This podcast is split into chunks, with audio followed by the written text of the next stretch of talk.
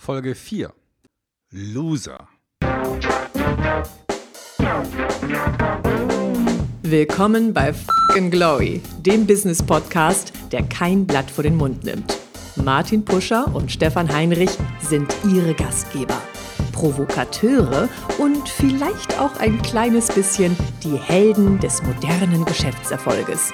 Freuen Sie sich auf Ideen, Geschichten, Vorwürfe, Misserfolge und Erkenntnisse aus der Praxis. Los geht's! Ehemals erfolgreich. Na, nicht nur erfolgreich, sondern Weltruhm, marktbeherrschende Stellung, Riesenunternehmen und dann plötzlich, tschüss, Rutsche nach unten, Ende der Vorstellung. Alles bewegt sich in die falsche Richtung. Woran liegt's? Was tun Marktführer, um ihre Marktführerposition aufzugeben? Darum geht's jetzt. Ja, herzlich willkommen zum Thema Loser. Hier ist Martin Puscher und ich bin zusammen mit Stefan hier in dieser Sendung und wir werden uns darüber unterhalten, wer sind denn eigentlich die wahren Loser, nämlich von den Unternehmen, die man vielleicht gerne nochmal von denen was sehen würde oder äh, unter denen, die schon längst verschwunden sind vom Markt. Und ich freue mich darüber, mit Stefan ein bisschen zu plaudern, warum diese Unternehmen einfach vom Markt verschwinden, vom Markt verschwunden sind und äh, vielleicht diejenigen, die auch demnächst diesmal wirklich von der Bildfläche verschwinden. Stefan, äh, ich glaube, das Thema Loser kam von dir. Ich finde das Thema mega spannend, weil dann kann man sich ja auch ein bisschen dran ergötzen, sozusagen an den Schmerzen der anderen, oder? Ja, also ähm, ja, also ich meine, ich, was kann ja mal passieren, dass irgendwas schief geht, ja. Also man trifft eine Fehlentscheidung und dann geht's halt mal runter und ähm, aber die Frage ist, was ist denn mit den Unternehmen, bei denen es sozusagen kontinuierlich als Trend nach unten geht, wo man sagt, äh, was ist denn da passiert?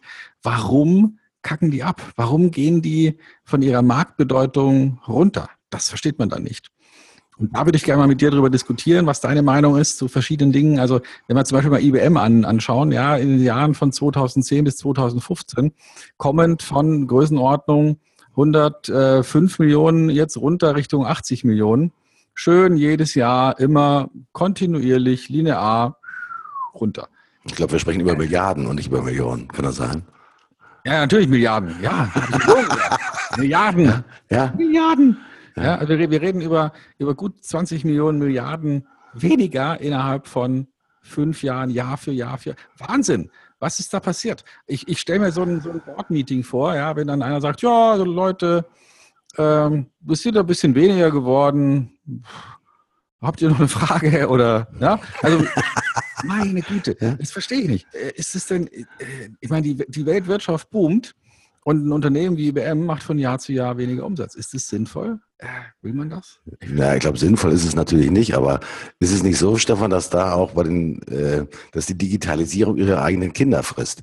Weil wenn ich mir angucke, ich sag mal, von den ganz großen Technologieunternehmen, äh, wer steht denn da jetzt momentan an, an der Spitze? Also ich, mir fallen nur drei ein. Mir fällt Google ein, mir fällt Apple ein und mir fällt, Achtung, Amazon ein.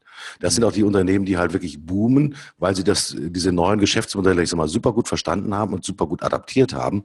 Und die boomen eigentlich. Und beim Thema IBM, jetzt äh, gucke ich jetzt mal äh, kurz in die Nachbarschaft, fällt mir das Unternehmen Hewlett Packard ein. Ähm, wer von euch kennt eigentlich noch die Marke HP? Hm. Äh, ich würde mal sagen, die fällt mir jetzt eigentlich so im, im, täglichen gar nicht mehr auf. Ja, weil früher gab es was? Es gab die Drucker, es gab die Scanner, es gab die Notebooks, es gab die PCs.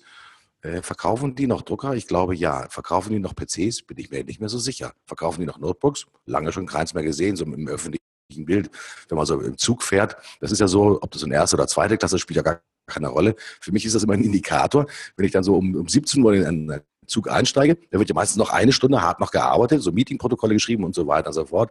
Und ab äh, 18.15 werden, werden dann Filme geguckt. Vor was für Rechnern sitzen die Leute in der ersten und in der zweiten Klasse? Und das Geile ist, ich sehe keine HPs mehr. Ich sehe übrigens auch keine Toshibas mehr. Ja, ich sehe auch keine, IBM hat ja die Marke verkauft, das muss man auch fairerweise sagen. Vielleicht ist es auch eine der Begründungen, Stefan, für den natürlich diesen Umsatzrückgang, den wir bei IBM jetzt eben gerade gesehen haben, wie du ihn auch beschrieben hast. Ähm, die haben ihre Marke für die PCs verkauft, die haben ihre Marke für die Notebooks verkauft. Ich glaube sogar, die haben ihre Marke für die kleinen, ich sag mal so, Workplace-Server haben sie, glaube ich, auch verkauft. Wer hat es gekauft? Lenovo. Lenovo sehe ich übrigens außergewöhnlich häufig im Zug. Äh, das ist auch sozusagen die, die zweite Maßgröße, die ich dann habe für Attraktivität von Märkten. Was sieht man dann im Zug auch tatsächlich. Aber ich muss dich nochmal fragen, du bist ja auch ein ein Kenner der Materie. Wenn du zum Beispiel auf diese stolze Marke Hewlett Packard guckst, was fällt dir da spontan dazu ein? Ja, nichts mehr eigentlich. Ne? Also ähm, die, die, haben, haben ja sozusagen, ähm, also wie du es sagst, ja, die haben ja ihr, ihr das Markenimage haben sie deswegen verloren, weil sie keine attraktiven Produkte mehr bauen. Ne? Also wir, wir haben ja äh, neulich mal darüber gesprochen, dass ich vor kurzem wieder einen Drucker gekauft habe für 25 Euro oder so. Das war tatsächlich ein HP-Drucker. Ähm, aber das ist ja, ich meine, das hat ja jetzt von der, von der Wertigkeit äh, ist ja so ein Drucker, was, wenn das früher ein Technologieding war, dann hat es ja heute, äh, ist es ja heute in der Nachbarschaft, also was technologische Fortschritt angeht, in der Nachbarschaft von Klopapier. Ne? Also, das ist ja nichts mehr. Ja, und da reden wir über 20 Euro, ja gut, also mein, welches Gerät, 20 Euro, das ist ja so wie ein Wasserkocher, ja, und, oder mhm. so, ja. Also die, Wert, die wirklich wertvollen Geräte, so wie auf die ich auch dauernd schaue, ne? also mein Notebook, äh, also mein, Noni, mein Monitor, ja, ähm, und andere Dinge, die, die ich in der Hand habe, mein Handy, ähm, da, da, da spielen die ja nicht mehr mit, da sind die ja raus. Mhm. Ähm, das Interessante ist beim Thema äh, HP ist, ich glaube auch, dass es eine bewusste Vernichtung der eigenen Marke ist. Also nachdem ja, ich glaube, ähm, die, die Vorstandschefin hat ja das Unternehmen aufgespalten in einen Consumer-Teil und einen ein Business-Teil. Der Business-Teil geht jetzt, auch nochmal an, an CSC, äh, amerikanisches Unternehmen. Also das ist die, vollständige Zerschlagung von Marken, um letztendlich diesen sogenannten Shareholder Value, also das, was die ursprünglichen Eigentümer sozusagen in die eigene, in die eigene äh, Tasche sich stecken können, um das äh, zu optimieren. Das Interessante ist, dass natürlich bei diesem Loser-Thema, wer bleibt auf der Strecke? die Mitarbeiter, das sind die ersten, die auf der Strecke bleiben. Und das zweite sind natürlich auch Kunden, die früher einmal in die Stärke, in den Wert und auch in die Glaubwürdigkeit dieser Marke in Anführungsstrichen investiert haben, indem sie Produkte und Services letztendlich dieses Unternehmens gekauft haben. Und ich mhm. glaube, dieser Vertrauensverlust macht Unternehmen zu echten Losern. Ähm, wir können, glaube ich, auch an ein Beispiel nochmal appellieren, das wir beide, glaube ich, ganz gut kennen. Denn wir haben so ein Handy auch schon mal in der Hand gehabt. Das war die Marke Nokia. Ich glaube, jeder kennt ja dieses Beispiel von Nokia. Äh, in Deutschland war das ein großes Werk, das sie in Bochum betrieben haben. Und ich kann mich daran erinnern, als sie dieses Werk zugemacht haben, dass das natürlich erneut ein Schlag war in die Seele sozusagen der Bochumer Bürger, die schon auch natürlich einen industriellen Stolz aus der Vergangenheit auch in sich tragen. Es gab ein Opel-Werk in, in, in Bochum, das ist, glaube ich, auch schon dicht gemacht. Das ist das Thema Opel wieder. kommt ja immer wieder das Thema, unglaublich. Ja, und das Thema Nokia in, in Bochum, ich glaube, es waren 3000 Mitarbeiter, die eigentlich nur wegen augenscheinlichen Kostenvorteilen ein neues Werk, ich glaube, in Rumänien oder Bulgarien aufgemacht haben wo ich dann nach einer Zeitung gelesen habe, naja gut, so äh, clever war die Entscheidung möglicherweise nicht, weil natürlich die Produktivität der Produktion dann letztendlich in Rumänien letztendlich, ich sag mal, nicht das gehalten hat, was man sich ursprünglich als Manager auf seinem Zettel einfach mal äh, aufgeschrieben hat. Und ich glaube, von meinem Empfinden her, ähm, ist dieses Thema Loser zu sein. Und Loser-Image hat auch immer etwas mit einer gewissen Schlafmützigkeit natürlich auch der Manager zu tun, oder?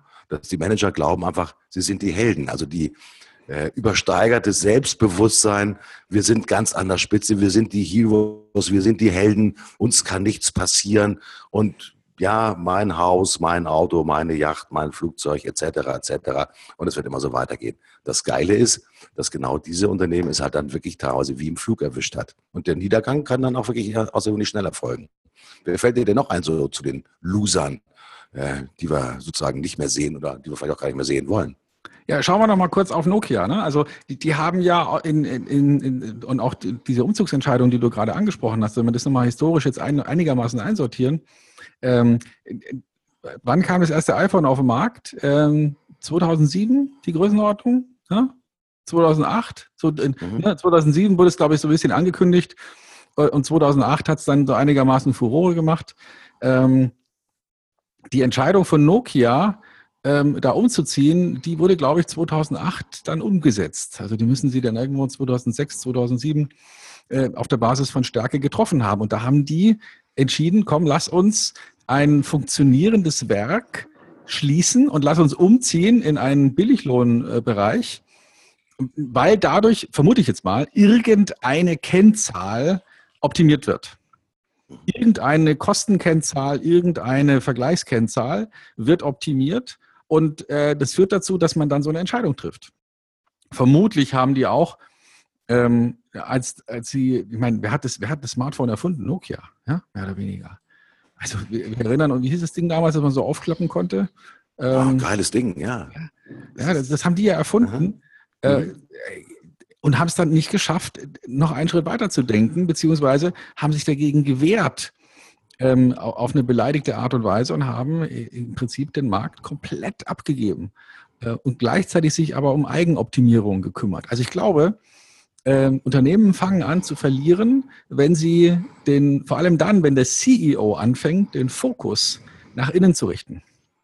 Mhm. Also wenn, wenn die Unternehmensspitze anfängt, den Fokus nach innen zu richten und anfängt, über Optimierungen nachzudenken, über Geschäftsprozessoptimierungen nachzudenken und über so einen Kram und sich die Unternehmensspitze, natürlich muss man Dinge optimieren, ja logisch, aber die Unternehmensspitze muss sich ganz woanders hin orientieren, nämlich wer sind die Kunden von nächstes Jahr, übernächstes Jahr und in zehn Jahren? Und darauf konzentriert sein. Frage, warum tut es keiner? Hm, möglicherweise, weil weniger clevere Arbeitsverträge gemacht werden mit dem Top-Management, das ausgerichtet ist auf, du hast es vorhin gesagt, Shareholder Value. Mhm. Und ähm, das führt automatisch dazu, dass man sich die Taschen voll macht und dann wieder geht. Mhm. Mir fällt da gerade noch äh, zum Thema Taschen voll machen und dann gehen noch ein ganz probates Beispiel ein. Steht ja in, in, vielen Innenstädten immer noch, ist die Marke Karstadt. Ähm, der Niedergang der Marke Karstadt ist ja nicht nur im Kontext zu sehen mit der vielleicht, ich sag mal, Veränderung auch der Einkaufsgewohnheiten in den Innenstädten, dass halt ein, ein Vollsortimentswarenhaus vielleicht gar nicht mehr in diese heute hippe Welt äh, reinpasst. Äh, ich sage gleich noch was dazu, wie es in England funktioniert. Äh, aber das Thema Karstadt ist doch, steht doch heute auch nicht mehr sozusagen für eine, eine ehrenwürdige, sozusagen vertrauensvolle Marke. Mir tun die Mitarbeiter wiederum mal ziemlich leid, die halt diese ganzen Malese haben über sich ergehen lassen müssen von äh, Umtitulierung in Arcandor und äh, wir wissen alle, dass der ehemalige Bertelsmann-Chef der Mittelhoff ist mal dann sogar auch ist mal gerichtlich äh, verurteilt wurde wegen, mal, ungerechter, ungerechtfertigter Vorteilsnahme und weiß der Teufel was. Äh, schlimm genug, das persönliche Schicksal für ihn, aber natürlich immer viel dramatischer ist natürlich auch sozusagen das Schicksal einfach der Mitarbeiter dahinter. Und hier sehen wir wieder einmal eine Marke, die ganz viel aus dieser fehlgesteuerten Shareholder Value denke und auch dem übersteigerten sozusagen Selbstbewusstsein von einzelnen Managern mal richtig schön an die Wand gefahren wird. Darf ich noch eins dazu sagen? In England, ja, wenn man in England, in London oder in den mittelgroßen Städten ist, hat man wirklich noch eine ganz vernünftige und gut funktionierende ist mal Warenhauskultur. Ähm, die machen das nämlich anders, sondern sie sind luxuriöser, eventiger, vielseitiger, legen viel mehr Wert auf eine ist immer hohe Kundenbindung, also das Thema sozusagen äh, Kundenclub, Customer äh, Retention Cards und so weiter und so fort, ist in England viel, viel stärker ausgeprägt. So, und ich glaube, dass halt teilweise diese Schlafmützigkeit in Deutschland natürlich auch dazu geführt hat, dass halt einfach wirklich, ich sag mal, die großen Magen dann auch äh, verschwunden sind. Horten Hertie, das sind natürlich sozusagen aus den 50er und 60ern ganz äh, probate Beispiele. Und ich sag mal, wenn wir heute war noch die Karstadt in den Innenstädten sehen, ist es ja längst nicht mehr die Karstadt, sondern die Premiumhäuser sind verkauft und die mittelgroßen Häuser werden von der österreichischen Managementgesellschaft, glaube ich, geführt. Äh, ich, ich glaube nicht, dass die Marke Karstadt zukünftig noch zu den großen, vertrauensvollen Marken gehören wird, sondern ich prophezei da einen weiteren Niedergang. Und die Frage ist, warum? Also, wenn man es jetzt mal ganz nüchtern betrachtet und sagt, hey, schau, wir haben hier immer äh, mindestens mal eins, vielleicht 1a, 1b Lagen in der Innenstadt. Wir haben ähm, erfahrene Strukturen, wir haben erfahrene Beschaffungswege, wir haben ähm, e-, etablierte Marken, wir haben eine hohe Markenbekanntheit. Und trotzdem fährt das Ding runter obwohl natürlich weiterhin alle möglichen Leute sich Klamotten und, und was eben so alles gekauft wird, in den Innenstädten kaufen. Warum verkacken die? Warum ähm, es schief? Meine Idee, wir reden wieder über Optimierungsprobleme. Wir, fangen dann an, äh, in vielleicht Controller definierten Unternehmen zu rechnen, was ist jetzt hier der Umsatz pro Quadratmeter und irgendwie so ein Quatsch und äh, beschäftigen uns nur noch mit uns selber und überlegen uns, wie man jetzt noch mehr Waren vielleicht auf einen Quadratmeter packen kann oder wie man noch mehr Umsatz auf einen Quadratmeter packen kann. Und vergessen dabei völlig, dass die Leute vielleicht so Quatsch nicht wollen, sondern die Leute wollen, äh, wollen kundengerecht einkaufen und zum Beispiel nicht was vielleicht irgendein Unternehmensberater ausgerechnet hat, wenn man pro Etage von, von vier oder fünf Kassen auf ein oder zwei Kassen umstellt, dass sich dann irgendwas verbessert, aber für die Kunden halt nicht. Ja, und, und solche Dinge dann entscheidet und, und dann am Ende feststellt, oh Mist, wir haben die Kennzahlen, aber, aber wir, wir fahren trotzdem das Ding runter. Ich finde die Controller finde ich eigentlich total gut, wenn es gute Controller sind. Dann sind das nämlich die wahren Unternehmenssteuerer. Aber die Frage, die ich dann immer wieder habe, okay, bei den ganzen Kennzahlen, bei diesen sogenannten KPIs, ist immer, Leute, wo sind denn die Kennzahlen wie zum Beispiel ein Kunden-Happy-Faktor? Ja, wie misst man denn sozusagen die Kundennähe, die du tatsächlich hast? Das bemisst sich doch nicht nur sozusagen in diesem sogenannten Wallet, das heißt in deinem Einkaufskorb, den der durchschnittliche Kunde, ähm, ich sag mal, pro Monat bei dir lässt. Und ich glaube sozusagen diese Aspekte von Happiness und dieses Wertempfinden, das Kunden haben, wenn sie an eine Marke denken, das ist so eminent wichtig und wird von so wenigen Unternehmen auch tatsächlich auch als operationale Kennziffer tatsächlich erhoben und trifft auch viel zu selten sozusagen in den Management Boards sag mal, auf, auf Widerhall, weil die Manager, so wie du gerade gesagt hast, Stefan, die wollen natürlich optimieren, ja, Lager, Umschlagsgeschwindigkeit, keine Ahnung, Regalabverkaufsfähigkeit, etc., etc.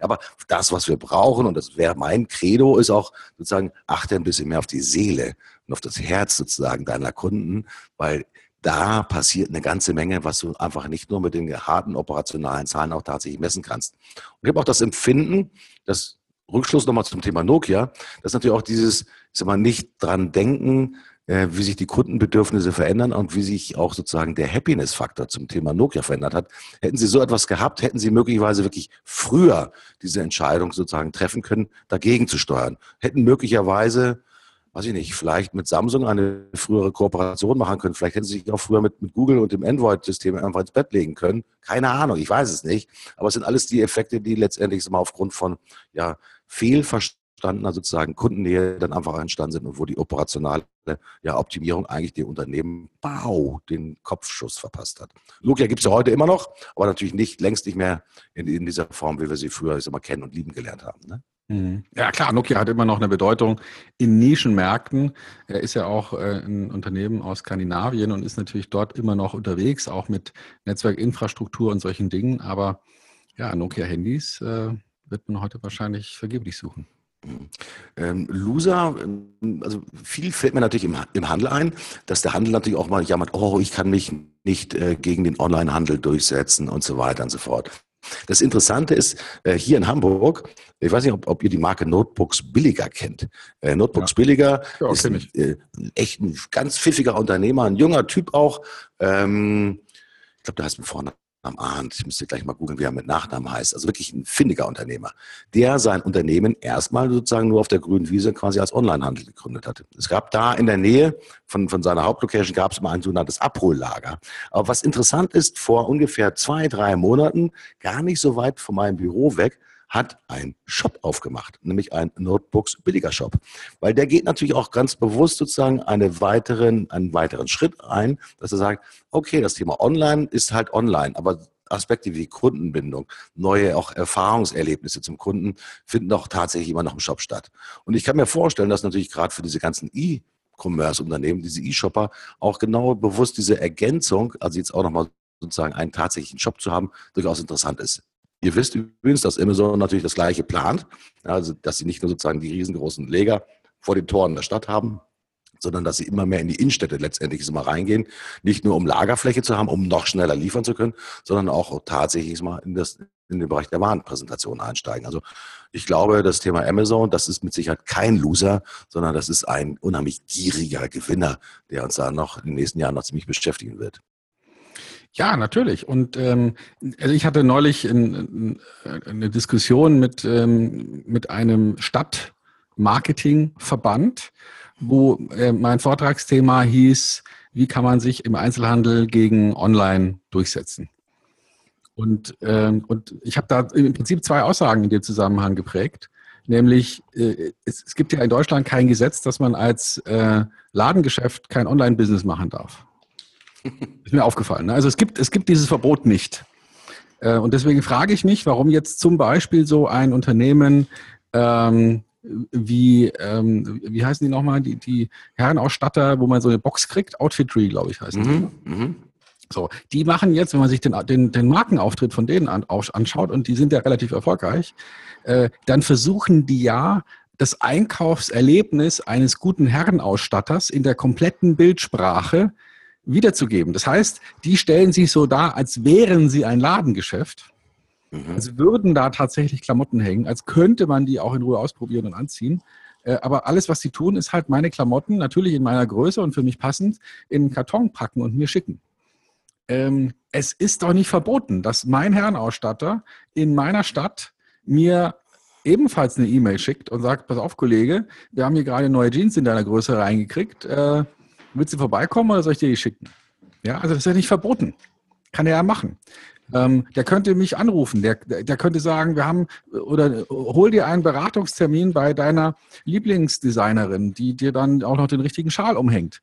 Also im Prinzip das, was, was, was äh, Outfittery versucht zu simulieren, bei nicht vorhandener Nähe, könnte doch mein Herrenausstatter tun. Aber was er dafür tun müsste, ist mal anders denken. Er müsste aufhören, sich zu überlegen, so, oh, es kommt hier keiner mehr rein und wir haben keine Laufkundschaft mehr. Ja, meine Güte. Ähm, was wollen wir denn machen? Vielleicht wollen wir ja einfach nur Business machen, überlegen, wie machen die anderen denn Business? Die machen Business, indem sie sich auf mich einstellen. Ja, mein Herrenausstatter hat keine Karteikarte mit meiner Schuhgröße, verdammte Axt. Warum nicht? Ja, und Notebooks äh, billiger hat wahrscheinlich auch ein tolles Profil und weiß wahrscheinlich, wann ich mir den nächsten Notebook kaufen werde. Ähm, warum hat es eigentlich mein Systemhaus um die Ecke nicht? Und mhm. da werden einfach nur Modelle, die, die uralt sind, also in diesem Online-Business, die uralt sind, werden aufgegriffen und die haben was zu tun mit Kundenorientierung und Wissen, sich interessieren für die Bedürfnisse. Und wenn das jemand umsetzen würde im alten, im alten Umfeld, also wenn das die sogenannten Loser der Innenstädte, die Einzelhändler in den Innenstädten, wenn die auch nur ein bisschen sich orientieren würden, Richtung Kundenorientierung, verstehen, wer da kommt, sich Größen notieren, Leute ansprechen, E-Mail-Adressen einsammeln, Handynummern einsammeln und nicht um die zu bespammen. Ich will keine, keine Karte die er an tausend Leute geschickt hat, äh, dass jetzt wieder, was weiß ich was, Ostern ist. Ja, wen interessiert das? Ich weiß auch selber, wann Ostern ist. Und ich brauche keinen Ostereinkauf. Ja, ich will wissen, hast du was für mich? Ja, und diese Art von Marketing, die vermisse ich. Und wenn das einer macht, und manche machen das, dann funktioniert es auch. Ja, das Interessante ist, ich komme immer wieder nochmal zurück auf meine Technologieunternehmen. Dann kommen wir ja beide auch so ein bisschen aus der Technologiebranche und ich sag mal, die, die, die Marke Toshiba. Ich habe hier hinten, äh, neben mir ist übrigens noch so ein, ein altes Relikt sozusagen aus meiner sozusagen Toshiba-Zeit. Ähm, auch die Marke, ich sag mal, äh, hat es einfach nicht gebacken gekriegt. Ja, sie haben äh, nennenswerte Marktanteile gehabt, aber was sie gemacht haben, sie haben einfach am Kunden vorbei auch operiert. Und am Kunden vorbei operieren heißt ja auch zum Beispiel in der Partnerauswahl ja, die haben ja häufig die Produkte nicht direkt verkauft. damals gab es vielleicht noch keinen E-Shop, sondern die haben das versucht, über die sogenannten Systemhäuser und Integratoren zu verkaufen und so weiter und so fort. Und das ist natürlich auch wieder das, das Thema der Schulung des Vertriebs- und Verkaufspersonals. Ja, wenn da auch zum Beispiel nicht angesetzt wird, um ein gutes Erlebnis zu produzieren, dann hast du schon von vornherein eigentlich sozusagen das Loser-Gehen weitergegeben. Denn äh, das, was du gerade gesagt hast, Stefan, spricht ja dafür, dass du als Persönlichkeit mit deinen wahren Bedürfnissen, mit deiner Einstellung und deinem Verhalten wahrgenommen werden willst und auch genauso behandelt werden willst, wie du ja das möchtest. Und nicht wirklich wie eine ja, neutrale sozusagen Budgetsuppe, der, wo man irgendwas mal rein äh, äh, in der Hoffnung, dass da sozusagen wieder was zurückkommt. So funktioniert ja die Welt heute definitiv nicht mehr. Genau, und ich denke mal, dass man ähm, die Loser, ähm, also es gibt, ein, äh, es gibt eine interessante Studie, wo ähm, wir überlegen, wie die hießen. Äh, die, die heißen, die, die, die, Brüder hießen ähm, Chip, ich, ich gucke gleich mal nach. Ähm, Made to Stick hieß das Buch, das sie gemacht haben. Ähm, die haben herausgefunden, es gibt eine überschaubare Anzahl von Erfolgsrezepten, aber eine unüberschaubar große Kategorisierung von Misserfolgen. Also äh, Heath heißen die. Also die, der Nachname ist Heath, Dan und Chip Heath. Ein tolles Buch geschrieben, das heißt Made to Stick. Warum manche Ideen überleben und andere nicht. Tolles Buch, kann man nur empfehlen. Ähm, und die haben jetzt herausgefunden, es gibt eine, eine überschaubare Anzahl von Gründen, warum es funktioniert und warum man sich Dinge merkt und eine unüberschaubare große Zahl von äh, Misserfolgsgründen.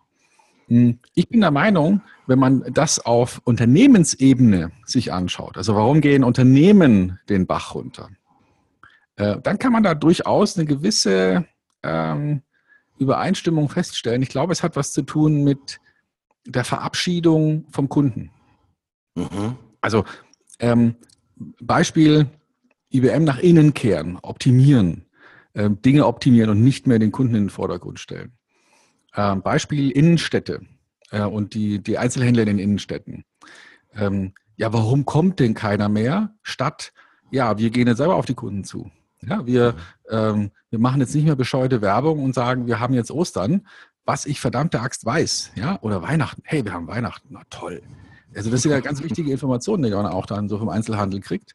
Äh, nee, aber doch, ich möchte doch eigentlich wissen, hey, da ist jetzt genau dein Geschmack eingetroffen oder äh, eine, du warst schon lange nicht mehr hier, äh, geht's dir gut oder sowas. Ja, also das würde mich doch viel eher äh, an, an so ein Unternehmen binden. Und wenn ich in dieser Stadt lebe, ist es ja auch nicht so schwierig, da mal hinzukommen. Also die Abkehr vom Kunden, das ist, denke ich mal, einer der Hauptgründe, warum es dann eben nicht mehr klappt. Man dreht sich weg und kümmert sich nur noch um die Selbstoptimierung und Kostenoptimierung und hier nochmal und da nochmal und Wettbewerbsorientierung. Aber ähm, man vergisst, oh, wir müssen uns ja auch ein bisschen mal um die Kunden kümmern. Ja, das ist mit Sicherheit sozusagen Loser-Gehen Nummer eins, nämlich äh, den Kunden aus dem Auge verlieren.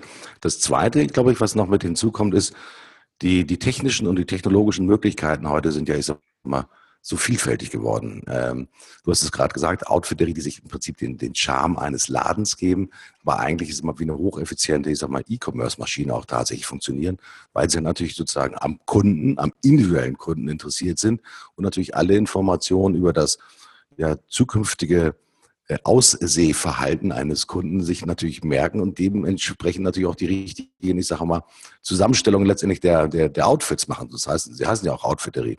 Und ich glaube, das stellt viele Unternehmen tatsächlich vor eine riesengroße Herausforderung, auch diese technologischen Möglichkeiten, ich sag mal, anzunehmen und sie auch zu lieben. Ich glaube, man muss auch diese technologischen Möglichkeiten lieben, um auch tatsächlich, ich sag mal, dichter an der Seele, am Herz und auch am Verstand sozusagen des Kunden operieren zu können. Ich glaube, das setzt aber viele Unternehmen halt wirklich ganz schön unter Erfüllungsdruck, weil teilweise natürlich auch in den, ich sage jetzt mal, Etagen äh, der, der großen Unternehmen natürlich auch Leute sitzen, die sich halt auch wirklich in ihrer eigenen selbstgemachten Sonne natürlich eher glänzen sehen, ja, als dass sie sich wirklich aufmachen, um tatsächlich, sag mal, dicht am Kunden zu operieren. Für mich ist ein gutes Beispiel Volkswagen. Ja, äh, für mich ist Volkswagen, äh, wenn wir über Loser sprechen, ist Volkswagen für mich ein absoluter Loser. Ähm, einmal bin ich selbst davon betroffen gewesen, von diesem sogenannten Dieselgate.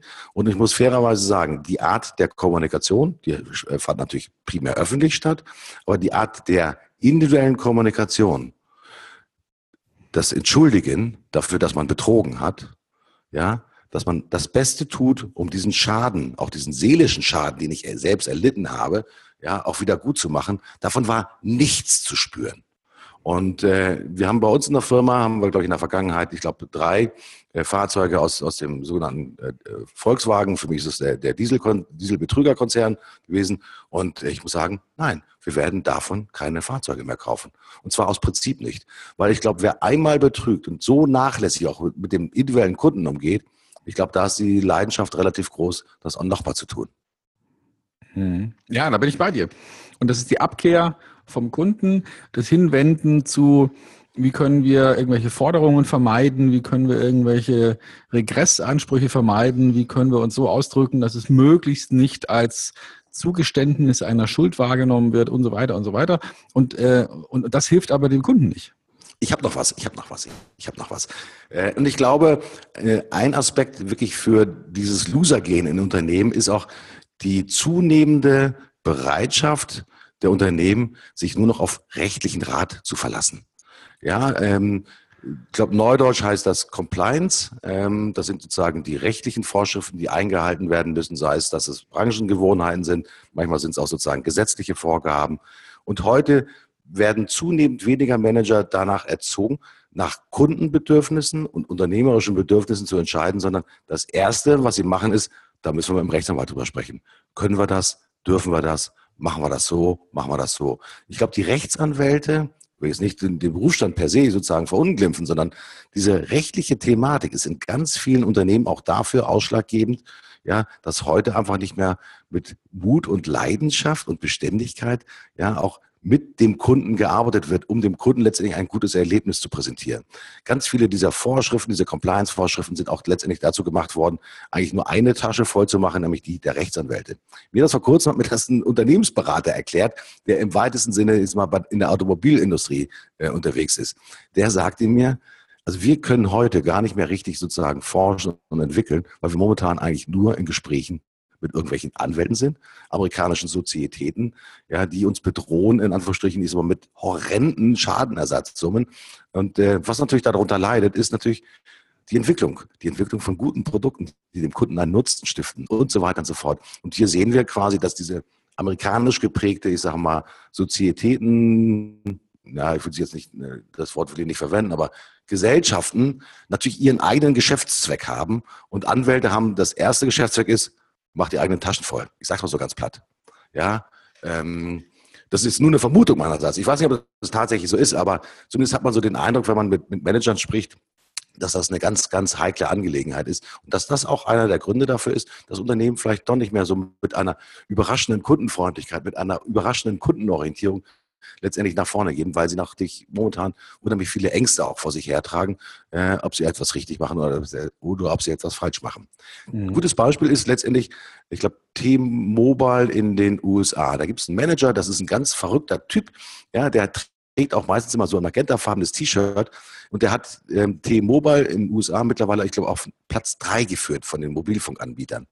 Das hat er gemacht, indem er sich offen angelegt hat, letztendlich ist er mit seinen direkten Wettbewerbern, dass er mit einer erfrischenden, frechen, kecken, manchmal auch anmaßenden Frechheit gegen alle Branchengewohnheiten halt hinweggesetzt hat. So und ähm, ich glaube, die Rechtsanwälte freuen sich, glaube ich, über den Kollegen, aber der taucht auch mal einfach unaufgefordert auf der, auf der Branchenparty beim Wettbewerber auf, ja, und möchte sich das Konzept von YouTube angucken. Von mir ist bei, ich glaube, es bei AT&T, glaube ich. Das sieht man auch, dass diese Frechheit auch tatsächlich da ist. Ähm, ich will damit für, ich will nicht sagen, dass man jetzt sozusagen unbedingt frech sein muss.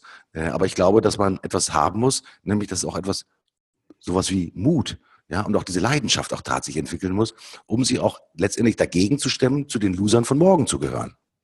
Hm. Meine und Sicht. Das, das äh, Interessante ist, dass man inzwischen auch äh, beweisen kann, dass ab einer bestimmten Anzahl von Parametern eine faktengestützte Entscheidung schlechtere Ergebnisse liefert als eine intuitive Bauchentscheidung. Und wenn man das aber jetzt bitte zusammenbringt mit Compliance, dann wird es plötzlich äh, komisch, weil das würde ja heißen, dass ähm, man ähm, intuitive Entscheidungen treffen soll als Unternehmer, was Unternehmer ja tun in der Regel, aber plötzlich auch als Manager eines Konzerns und eben nicht mehr nur multiple faktengestützte Entscheidungen, sondern auch mal eine Bauchentscheidung trifft. Und mhm. das würde ja bedeuten, dass Compliance in bestimmten ähm, Situationen überflüssig ist. Aber das Gegenteil entwickelt sich ja gerade in den vor allem größeren Unternehmen. Da spielt Compliance eine Riesenrolle, wird immer wichtiger. Man achtet sozusagen nur noch darauf, dass man keinen Fehler macht und wird ähm, dadurch ähm, unbeweglicher. Und wenn man sich solche Ergebnisse anschaut, wie zum Beispiel Flughafen Berlin als äh, Ergebnis einer Compliance-Entscheidung. Ne? Ich bin sicher, dass da also, also vordergründig keine Fehler gemacht wurden, aber am Ergebnis sieht man dann, dass es halt nicht funktioniert. Und ich denke mal, Stuttgarter Bahnhof äh, geht in die gleiche Schublade und Elbphilharmonie sowieso. Also immer dann, wenn man eigentlich unternehmerische Risikoentscheidungen aus dem Bauch heraus treffen müsste und versucht, das durch eine compliance-gestützte ähm, Entscheidung, die rein auf Fakten basiert, versucht zu ersetzen, da geht schief. Also das heißt, dieses Anwaltsrechts-Jura getriebene Thema, ähm, sei vorsichtig und äh, triff bloß keine Fehlentscheidung. Das ist etwas, was äh, Unternehmen ruinieren kann. Das Interessante ist, es gibt natürlich auch die Geschichten vom Loser zum Winner, äh, wo du gerade das Thema Elbphilharmonie äh, angesprochen hast. Die Elbphilharmonie hat jetzt in Summe, ich glaube, knapp 800 Millionen Euro gekostet. Der erste prognostizierte Wert waren 80 Millionen Euro. Also das ist schon eine erhebliche Diskrepanz. Obwohl in Hamburg das Thema Elbphilharmonie wirklich jahrelang durch die Gazetten getragen wurde und meistens immer nur mit Krisen, ja, mit Schlagzeilen, ja, da lag sich die Stadt über Kreuz mit dem Architekten, mit dem, mit der Baugesellschaft und so weiter und so fort. Die gute Nachricht ist, okay, es hat jetzt 800 Millionen gekostet. Das werden letztendlich die Steuerzahler irgendwie mit bezahlen müssen. Aber die Geschichte der Elbphilharmonie ist zumindest im Moment von der Publikumsbegehrtheit, auch vom Stolz sozusagen der Hamburger, dieses neue Wahrzeichen zu sehen, eigentlich eine Gewinnergeschichte. Also das bedeutet, einmal Loser heißt nicht immer Loser, sondern man hat auch die Möglichkeit, diesmal durch ein gutes Marketing auch tatsächlich eine Winnergeschichte daraus zu machen. Das war faszinierend zu sehen, als die Elbphilharmonie eröffnet wurde. Das war ein gräusliches Wetter. Also es war, hat geregnet, es hat gestürmt, es gab einen roten Teppich, wo die Leute mit äh, Regenschirm rein äh, geführt wurden und so weiter und so fort.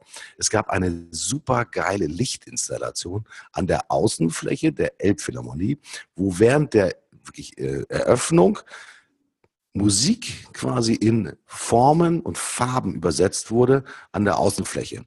Und auf der anderen Seite der Elbe, also die Elbe ist direkt auf dem Elb, äh, auf dem Kaispeicher gebaut, auf der anderen Seite der Elbe standen ganz viele Leute und haben sich das halt angeguckt und haben sich tierisch darüber gefreut, über dieses sozusagen wirklich neue, hervorstechende Wahrzeichen von Hamburg.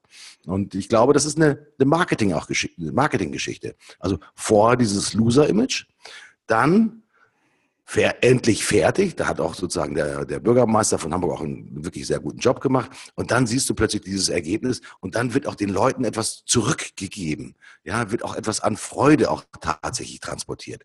Und ich glaube, dieses Prinzip einmal Loser, immer Loser, das ist auch sowas wie ein geflügeltes Wort, das muss nicht zutreffend sein. Ich glaube, das hast du auch angedeutet, wenn man sich wirklich reinhängt und wenn man gutes Marketing macht, dann kann man auch eine Loser-Geschichte wieder zu einer Winner-Geschichte machen. Gibt es denn so, so Turnaround-Geschichten, von denen du selbst sagst, jo, das hat mir schon imponiert, das haben die eigentlich schon ziemlich cool gemacht, äh, wie die eigentlich wieder zurückgekommen sind? Mir fällt da so bei den, wir sprechen ja gerne über Automobilhersteller, es gibt so die, die, die Franzosen, die für mich einfach einen super tollen Job machen momentan. Glaub, ja, Jaguar. Ne? Jaguar, ja, Jaguar. Ja. Ganz, ganz toller, toller Turnaround.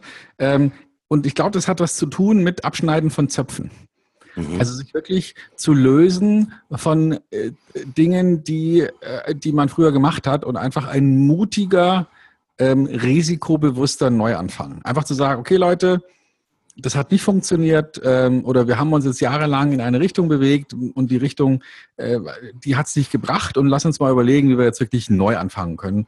Zurückbesinnen auf die Stärken, ähm, vielleicht auch nochmal die Schwächen im Auge behalten und sagen, hm, das können wir halt nicht so gut und dann überlegen, so, und was machen wir jetzt damit? Und und neu denken, nicht versuchen, alt zu denken. Also man kann ja alt denken, wenn man gerade sehr erfolgreich ist. Mhm. Man kann sagen, lass uns mal nach hinten gucken, was hat uns denn erfolgreich gemacht, lass uns mehr davon tun. Aber wenn man gerade nicht erfolgreich ist, dann ist eben dieses Traditionsbewusste überhaupt nicht hilfreich. Da lohnt es sich, damit mal zu brechen und zu sagen, so, Schluss aus, wir machen es jetzt anders, wir überlegen uns was völlig Neues. Und da ist Jaguar für mich ein, äh, ein ganz, ganz, ganz, ganz tolles Ergebnis. Ja? Stefan, ich weiß, dass du wirklich ein genialer Marketingmann bist. Und ich habe so ein, eine Firma gerade, eine Marke gerade vor Augen, die wird eigentlich öffentlich immer geprügelt. Das ist die Deutsche Bahn. Ähm, ich bin zugegebenerweise ein Fan der Deutschen Bahn, weil ich, äh, wenn es zumindest ein direkt durchfahrender Zug ist, muss ich fairerweise sagen, ich den Komfort eigentlich schon auch gerne schätze und ich fahre auch gerne Bahn.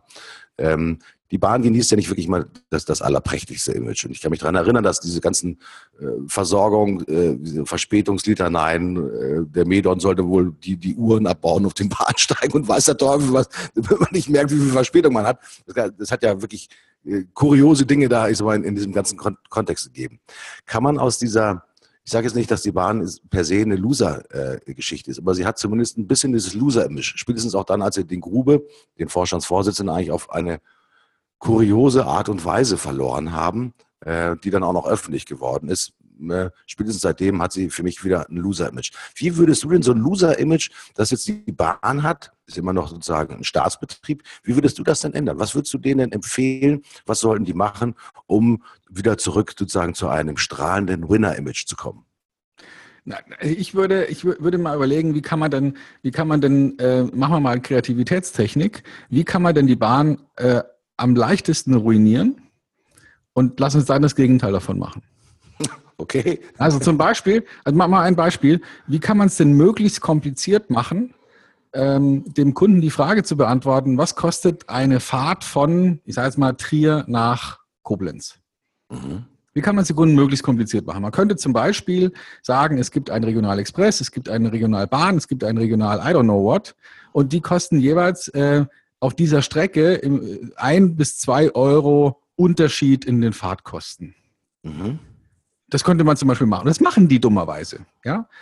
Es ist doch gar nicht wichtig. Also, ne, ob ich jetzt mit der oder der Bahn fahre und dann vielleicht noch mich dann unterwegs mit einem streiten muss, weil ich jetzt gerade in einen Zug eingestiegen bin, der einen Euro hätte mehr kosten müssen und wie auch immer, ja. Also, das ist doch alles Quatsch. So kann man es dem Kunden maximal schwer machen. Meine Idee wäre, macht es dem Kunden leicht. Also sagt doch den Kunden, äh, Fahrt von A nach B kostet X, fertig. Oder jede Fahrt äh, bis so und so viele Kilometer kostet, oder was weiß ich. Ja, also da kann man es ja wirklich den Leuten einfacher machen. Die Idee wäre, wie kann man möglichst viele Zöpfe abschneiden? Mhm. Und wie kann man ähm, vielleicht Sparteninteresse bedienen und da dann aber auch mehr verlangen? Beispiel mhm. Nachtzug. Ich war ein großer Fan von Nachtzug. Schaffen die ab? Ja, spinnen die. Ich war ein großer Fan von Autozug. Ja, ich, ich nehme mein Auto mit auf eine längere Reise. Ne, es ist höchst interessant, eben nicht morgens um vier aufzustehen, zum Flughafen zu fahren, ähm, mich da in so einen rote Augenflieger zu, zu setzen, um dann endlich in acht, um acht oder halb neun irgendwo in der Stadt anzukommen. Es ist in meinen Augen viel schöner, abends noch einen schönen Abend zu verbringen mit der Familie, dann zum Bahnhof zu gehen, gegen 22.30 Uhr, sich da in Zug zu setzen, ins Bett zu legen und am nächsten Morgen um halb acht schön beim Überqueren der Elbe in Hamburg aufzuwachen. Und auch noch ja. Frühstück zu kriegen. Ja, herrlich. Kriegen, ja? Und aussteigen ja. und, und fertig. Und das schaffen die ab. Ja, warum denn?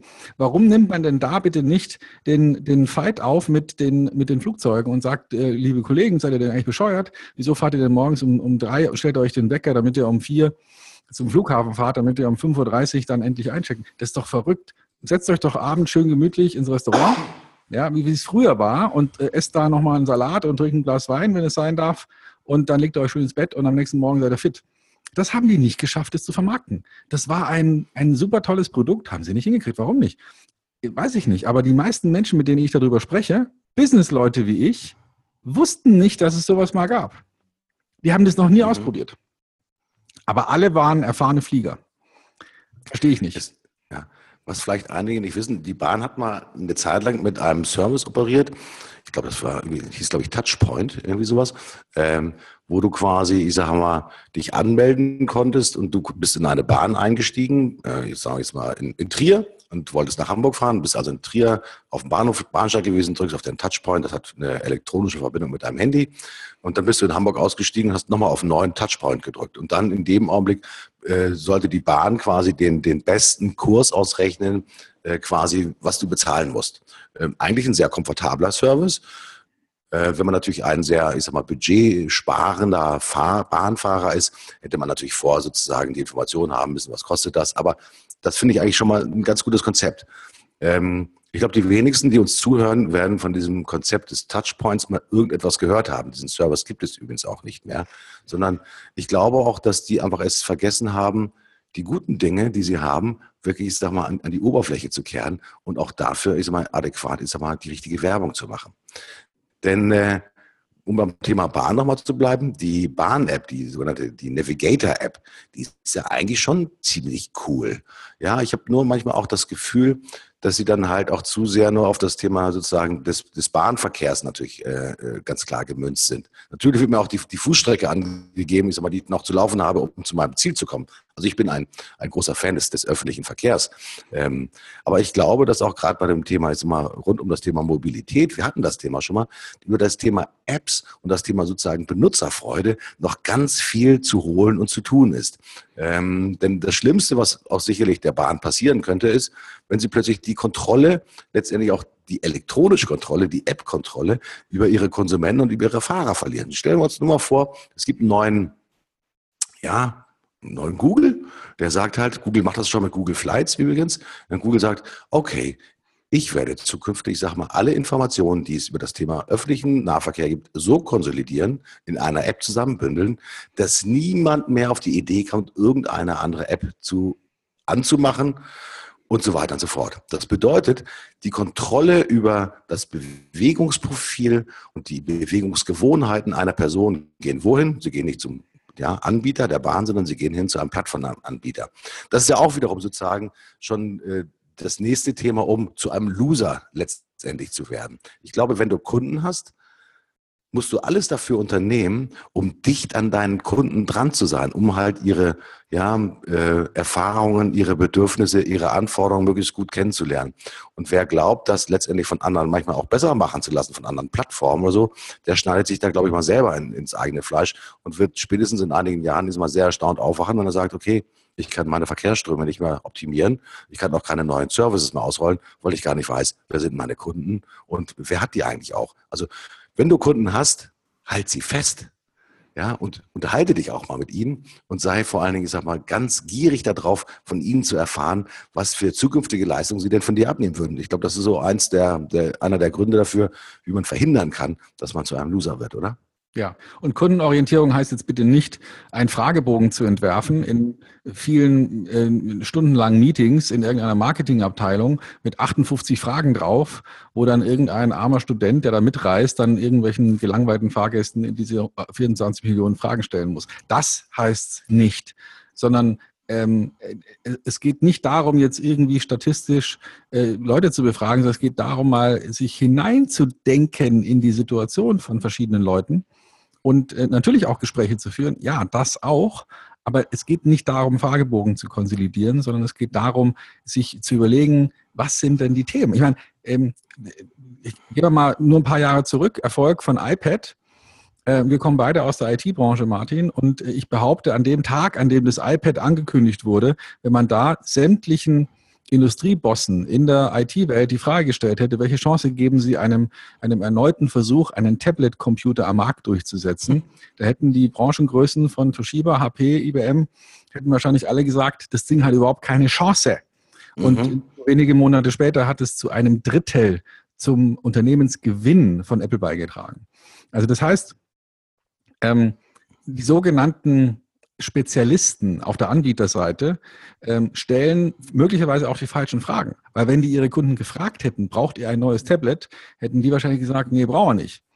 Aber als es dann da war, ja, und als es dann so war, wie es eben war, äh, hat es funktioniert. Hätte man gefragt, braucht ihr ein iPhone, hätten wahrscheinlich auch alle gesagt, brauchen wir nicht. Ähm, aber als es da war, war es plötzlich funktional. Und das hat was zu tun mit Mut und Durchsetzungsvermögen und einer gewissen visionären Orientierung. Und wie du es vorhin gesagt hast, der Kollege, äh, der das ähm, magentafarbene Shirt anhat in den USA, einfach mal Dinge wagen, Dinge ausprobieren, sich, äh, sich ähm, in den Markt hineinbewegen und Dinge tun. Ich behaupte, dass dieser Touchpoint eine tolle Idee war. Wahrscheinlich ist sie aufgrund irgendeiner Kennzahl eingestellt worden, äh, obwohl sie natürlich ein, ein ganz besonderer Erfolg wäre. Mhm. Das wäre ja auch zum Beispiel eine Kundenkarte, also eine, eine, digitale Kundenkarte, die du, du hast ja die, die, häufig hat man ja die Bahnkarte drinne. Ja, aber was, was machst du mit der Bahnkarte? Das ist nichts anderes als eine Identifikationskarte. Aber was für Services wären möglich gewesen, wenn du mit dieser Bahnkarte irgendwo kurz, du steigst in einen Zug rein, da ist ein Lesegerät, du es kurz davor, dann äh, sagt äh, der Screen noch, hallo Martin Puscher, schön, dass du heute mit dem ICE 9334 fährst. Ich sag mal, äh, möchtest du gerne noch einen Sitzplatz reservieren? Wir haben da schon einen reserviert, geh doch bitte zum Platz Nummer 36 oder was auch immer, ist gerade frei. Ja, wie geil ist das denn? Ja, sowas hätte ich gerne. Sowas hätte ich gerne. Warum machen die das nicht? Ich will viel häufiger mit der Bahn fahren. Also bitte strengt euch an, gebt mir einen besseren Service. Ich habe übrigens noch eine Loser-Geschichte mir wirklich noch vorbereitet. Raus. Ich, ich glaube, das wird dich überraschen. Ich glaube, Apple ist eine Loser-Geschichte. Meinst du? Ja. Warum? Ich habe so ein, ich, äh, also ich habe ein, äh, ein iPhone, ich habe ein Tablet, ich habe ich hab keine Uhr, äh, ich habe einen Rechner, wir haben einen Server, weiß der Teufel was. Also wir, wir sind schon sozusagen auf, auf der Apple-Welt unterwegs. Ich habe aber das Gefühl, dass Apple, nicht weil ich mich jetzt über die ärgere, aber ich glaube, dass die auch an ihrer eigenen Größe und auch an ihrem eigenen Erfolg, die werden nicht sterben, die werden nicht sterben, aber ich habe das Gefühl, sie nehmen die Kunden und die Bedürfnisse des Kunden, ich glaube, nicht mehr so ernst. Ja, da gebe ich dir recht. Das stelle ich auch fest. Ich stelle fest, dass bestimmte Qualitätsmerkmale und bestimmte, ähm, ich sag mal, Richtungen, Visionen, in denen das Produkt weiterentwickelt wird, nicht mehr so viel mit dem zu tun hat, was man will, sondern, sondern eben von irgendwelchen Managern entschieden wird und nicht mehr von einem unternehmerischen Visionär. Und das ist jetzt mit einiger Verspätung seit dem Tod von, von Steve Jobs wahrscheinlich auch am Markt angekommen. Ich muss noch mal ein ganz kleines Detail berichten. Äh, es gibt eine neue ähm, Siri kennen ja viele. Ähm, das gibt's äh, als Alexa sozusagen ja von Amazon und ich weiß, ich glaube, ich weiß gar nicht, wie das auf der Windows-Welt heißt. Äh, gibt es auf jeden Fall auch. Aber es gibt meine, meine verzückende Gattin benutzt Android und sie hat diesen Google-Sprachassistenten und der funktioniert wirklich brillant. Ja, er sagt Termine an und so weiter und so fort. Und ich habe jetzt Siri hier bei mir auf dem Rechner. Ich habe das mal ausprobiert, diesmal, wie ich das an meinem Rechner machen kann. Weil Siri hast du ja auch auf dem, auf dem iPhone und ich muss ganz ehrlich sagen, das ist der letzte Mist. Ja, wie konnte man sowas nur auf den Markt bringen? Es hat keinen Sinn, es bringt nichts. Ja, die kann nichts, die weiß nichts und die sagt nicht das Richtige. Ich sag's mal so ganz platt. Ja, wie kann man so einen, mit Verlaub gesagt, scheiß Service seinem Kunden offerieren und dann auch noch damit werben, dass es total toll ist. Ich habe es ausprobiert, es ist der größte Mist. Also wirklich, vergisst den Scheiß. Ja, und wenn ich dann wiederum sehe, das macht Amazon außergewöhnlich clever mit seinen Echo-Lautsprechern, wie intelligent die sich auch schon wirklich rein vernetzen in den Alltag, ja, wie Musik gesteuert werden kann, wie die Beleuchtung gesteuert werden kann, einfach über Sprachbefehle, ist ein super geil ausgefeiltes System. Da sage ich mir doch mal, liebe Kollegen von Apple, schaut doch bitte mal über den Zaun, wie die das bei Amazon machen und vielleicht kopiert ihr das einfach mal, dass es zumindest mal halbwegs so gut wird. Das ist nur eine Begründung dafür, warum ich sage, die Gefahr ist da, dass, dass Apple zu einer Loser Company wird. Mhm. Ich glaube, ja, aber einfach, bin ich, bin man läuft da so ein bisschen einfach am, am, Kunden, an den Empfindungen und auch an den Bedürfnissen des Kunden vorbei und watch it, weil das ist sozusagen der Beginn möglicherweise des Abstiegs. Das war nur so, lag mir gerade so am Herzen, weil ich mich heute Ja, ich bin, ich bin 100% bei dir. Und, und, wenn man sich anguckt, was, was vor, vor zehn Jahren von Apple an Innovationen äh, auf den Markt gebracht wurde, Richtung Revolutionen auf dem, auf dem Musikmarkt, ähm, wenn, das klingt bescheuert, aber wenn Steve Jobs noch leben würde, dann gäbe es kein Netflix. Und, und wenn, dann hieß es Apple. Ja, also das heißt, so eine Flatrate für Filme ähm, wäre nicht, wenn nicht iTunes hätte das machen können, haben sie nicht gemacht. Ähm, jetzt gibt es so ein paar andere beherrschende Marken, ähm, wie zum Beispiel Sonos, ja, die im Musikmarkt mhm. sind und zu Hause. Aber da gibt es keine Schnittstelle, keine vernünftige zu Apple. Warum eigentlich nicht? Antwort, also zum Beispiel zu Siri gibt es nicht. Warum nicht? Weil das irgendwelche Lizenzen kostet und Sonos sagt, ihr könnt mich mal, äh, wir sind alleine groß, wir brauchen es nicht. Also das heißt, da werden einfach auf Management-Ebene Fehlentscheidungen getroffen, die letztlich der Kunde dann ausbaden muss. Das ist dann, äh, da kann ich gleich auch schon mal sagen, das ist vielleicht auch mein, äh, mein Loser schon, mein Fakt diesen, diese Woche, dass ich mich darüber ärgere, dass so eine geniale Plattform wie die Home-Plattform ähm, auf dem, auf dem der Apple-Welt, dass die so schwierig sich öffnet in Richtung Smart Home und in, in, in diese Richtung. Ähm, und obwohl es so einfach wäre, warum? Weil irgendwelche Lizenzgebühren zu bezahlen werden von den Herstellern. Und dadurch wird dieses System sich möglicherweise nicht durchsetzen. Und das ärgert mich, das finde ich Mist, das ist einfach falsch gedacht. Mhm. Was ist ähm, denn dein Loser? Ja, mein Loser diese Woche, äh, ich hau da eigentlich wirklich genau in die gleiche Kerbe rein. Und äh, ich bin nicht so ein Technology-Geek wie du, äh, der sofort auf alles draufspringt, sondern ich suche dann vielleicht auch nochmal nach, nach der richtigen mal Idee und, und, Methode. Und sozusagen äh, mein Loser diese Woche ist, äh, sind eigentlich ganz viele. Das sind nämlich sozusagen wirklich die Webplattformen. Ähm, ich muss fairerweise sagen, dass wir häufig über Amazon bestellen. Warum? Weil es leicht ist, weil natürlich das Profil da ist. Und wenn ich immer wieder auf andere Shops gehe, ich möchte ja nicht permanent ein neues Profil anlegen, um etwas zu bestellen. Also sozusagen die Adaptionsfähigkeit von mir aus meines Xing, LinkedIn, Twitter, whatever, von mir aus auch Facebook-Profils, wo ich auch meine äh, zahlungsrelevanten Informationen hinterlegt habe. Das wünsche ich mir. Ich würde viel häufiger wirklich auch bei anderen Anbietern, auch im E-Commerce-Bereich einkaufen. Wir haben gerade neue Stühle bestellen müssen, also Bürostühle bestellen müssen und so weiter und so fort. Und ich sage euch eins, das ist echt eine Katastrophe. Und wenn ihr, liebe E-Commerce-Anbieter für Büromöbel, für Bürobedarf und für alles andere es nicht selber auf die Reihe kriegt, dann besorgt euch wenigstens sozusagen diese Amazon Payment äh, API, um letztendlich, sagen wir mal, dann äh, über Amazon bezahlt zu werden. Äh, das würde euch zumindest mal sozusagen nochmal nennenswerte Umsätze bringen. Da bin ich megamäßig abgepisst gewesen diese Woche und könnte da diesen Unternehmen nur entgegenbrüllen, ihr werdet Loser sein.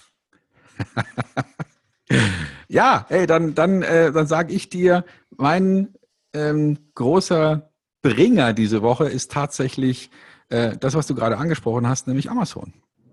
Mhm. Also ich finde, dass Amazon sich immer besser einstellt auf die Bedürfnisse seiner Kunden. Also wenn noch vor zwei, drei Jahren dieses, äh, Sie haben das gekauft und jetzt sollten Sie das kaufen, äh, nicht so richtig funktioniert hat, ähm, gucken die jetzt viel genauer hin, was wollen die Kunden, was brauchen die Kunden äh, und, und was passt wirklich. Und da, da wäre, also erstens werden die Angebote immer besser, aber die Zuverlässigkeit dieses Prime-Service, Mhm. ist einfach fantastisch. Dadurch werden viele andere Geschäftsmodelle einfach ad absurdum geführt. Also man braucht, äh, ja, also sämtliche Büroartikel, die wir hier im Unternehmen bestellen, werden allesamt nur über Amazon bestellt. Warum? Weil ich nicht will, dass irgendeiner meiner Mitarbeiter sich länger als 30 Sekunden mit der Frage beschäftigt, wo kaufen wir Kopierpapier? Ja, das ist doch, ich meine, soll man da wirklich einen Preisvergleich machen, um dann tatsächlich pro Jahr 3,20 Euro zu sparen? Nein, natürlich nicht. Da gibt einer Kopierpapier 80 Gramm ein und drückt dann auf die, ähm, ja, ich will mit einem Klick bestellen Taste und dann hat sich's. Ja, und, und dann gibt es eine Rechnung und das war's. Und fertig, das Zeug wird geliefert und Ende der Durchsage. Und alles andere ist doch Quatsch. Und das Gleiche gilt natürlich für alle Büroartikel, also von irgendwelchen Lochern über den ganzen Krempel, den man da so bestellen muss. Ähm, das heißt, die haben erkannt, das ist nicht, also natürlich muss es auch preislich einigermaßen passen, aber da gehe ich jetzt mal davon aus, es regelt der Markt. Ähm, ich, es macht keinen Sinn, darüber nachzudenken, wo bestellen wir das jetzt? Es macht einfach keinen Sinn. Und dadurch wird natürlich etwas erreicht, was ähm, dadurch werden Produkte, die, die rutschen in die Amazone, ja, also die, die rutschen in eine Gegend, wo es, wo eben äh, ja, wo man sich nicht mehr dafür interessiert wo kriege ich das jetzt? Und das ist für viele, die bisher davon gelebt haben, vielleicht schwierig, aber ähm, Zeit dann zu neuen Ufern aufzubrechen. Also ganz klar mein Plus diese Woche, ähm, die, die, die Einfachheit, in der es gelingt, Produkte zu bestellen, bei der man sich früher längere Zeit hat überlegen müssen, wo kriege ich jetzt den Kram her. Äh, mein Gewinner die Woche ist Lavazza, die Kaffeemarke. Warum die Kaffeemarke? Ähm, relativ einfach. Also wir trinken nicht nur Tee im Büro, sondern wir trinken auch Kaffee im Büro. Wir haben einen sogenannten, ich sag mal, Automaten. Das heißt, wo du die Kaffeebohne reinschüttest und dann kannst du halt sozusagen den Kaffee dann äh, frisch gepresst sozusagen oh, ziehen. Ja, so und wir haben bisher den Kaffee, ich sag mal so, mal da gekauft, mal da gekauft und so weiter und so fort. Also wenn jemand zum Edeka unten gegangen ist, hat er den Kaffee mitgebracht. Also wir sind nicht festgelegt auf eine Marke. Diese Woche habe ich einen Anruf erhalten von einer außergewöhnlich freundlichen Dame mit einer charmanten Stimme, die es auch tatsächlich geschafft hat, mich ein bisschen sozusagen von ihr einzunehmen. Die gesagt hat, wir haben gerade, sag mal, eine Aktivität. Wir möchten gerne egal ob Sie ein Kilo, zwei Kilo, drei Kilo oder vier Kilo Kaffee pro Monat brauchen, ist auch mal, Ihnen ein sogenanntes, ist mal eine Offerte vorstellen, nämlich das sogenannte Kaffee-Abo. Also für mich ist das sozusagen Coffee as a Service, also wo wirklich ist mal der Kaffee geliefert wird, also jetzt natürlich nicht der Kaffee, sondern die Kaffeeboten dazu, ja, charmant und so weiter und so fort. Ein ganz vernünftig vorgetragenes Angebot, vernünftiges Pricing, toller Service wahrscheinlich auch ein toller Kaffee, wo ich mir sage, hm, das wünsche ich mir, dass jemand auch auf kleine Unternehmen auf diese Art und Weise vorgeht und ja, diesen Servicegedanken ist in die Unternehmen reinbringt. Das war sozusagen mein Bringer diese Woche, habe ich mich tierisch nur gefreut. Also nochmal Danke an Lavazza. Cool. Hey, prima. Worüber wollen wir nächste Woche reden? Was, worüber oh. wollen wir uns beschäftigen? Was meinst du? Ähm, hast du eine Idee? Ja, ich bin ja ein, ein kleiner Märchenonkel. Das muss ich ja gerne, gerne sagen. Und ich, ich, ich, ich mag Märchen. Ähm, das ist nicht so, dass ich äh, dem Kunden Märchen erzähle, sondern ich glaube, eine gut erzählte Geschichte äh, und auch eine gut erzählte Geschichte hat immer etwas von einem Märchen, weil sie doch immer eine, eine emotionale Stimmung zaubert. Ein Märchen heißt nicht unbedingt, dass es fern der Wahrheit ist oder fern der Realität ist, sondern für mich ist ein Märchen ein bisschen so etwas wie, ja, wie soll ich das sagen, auch nicht die gute Nachtgeschichte. Sie gibt dir einfach ein gutes Gefühl und sie macht dich aufmerksam, sie sorgt für Spannung, sie sorgt für Unterhaltung. Ich würde mich gerne mit dir über das Thema Märchenmarketing unterhalten. Ja, cool. Da, da gehört für mich natürlich auch Fake News rein, aber auch Storytelling, oder wie das so schön heißt. Freue ich mich drauf. Ähm, überlege ich mir ein paar Ideen, ein paar Sachen sind mir schon eingefallen, die wir da mal aufbereiten können. Muss ich mich vorbereiten. Freue mich drauf. Nächste Woche mit dir, Martin, reden wir über Märchenmarketing. Das wird cool. Vielen Dank, Stefan. Und euch, liebe Freunde, sage ich danke fürs Zuhören und bis zum nächsten Mal. Euer Martin Fischer. Tschüss euch allen. Tschüss.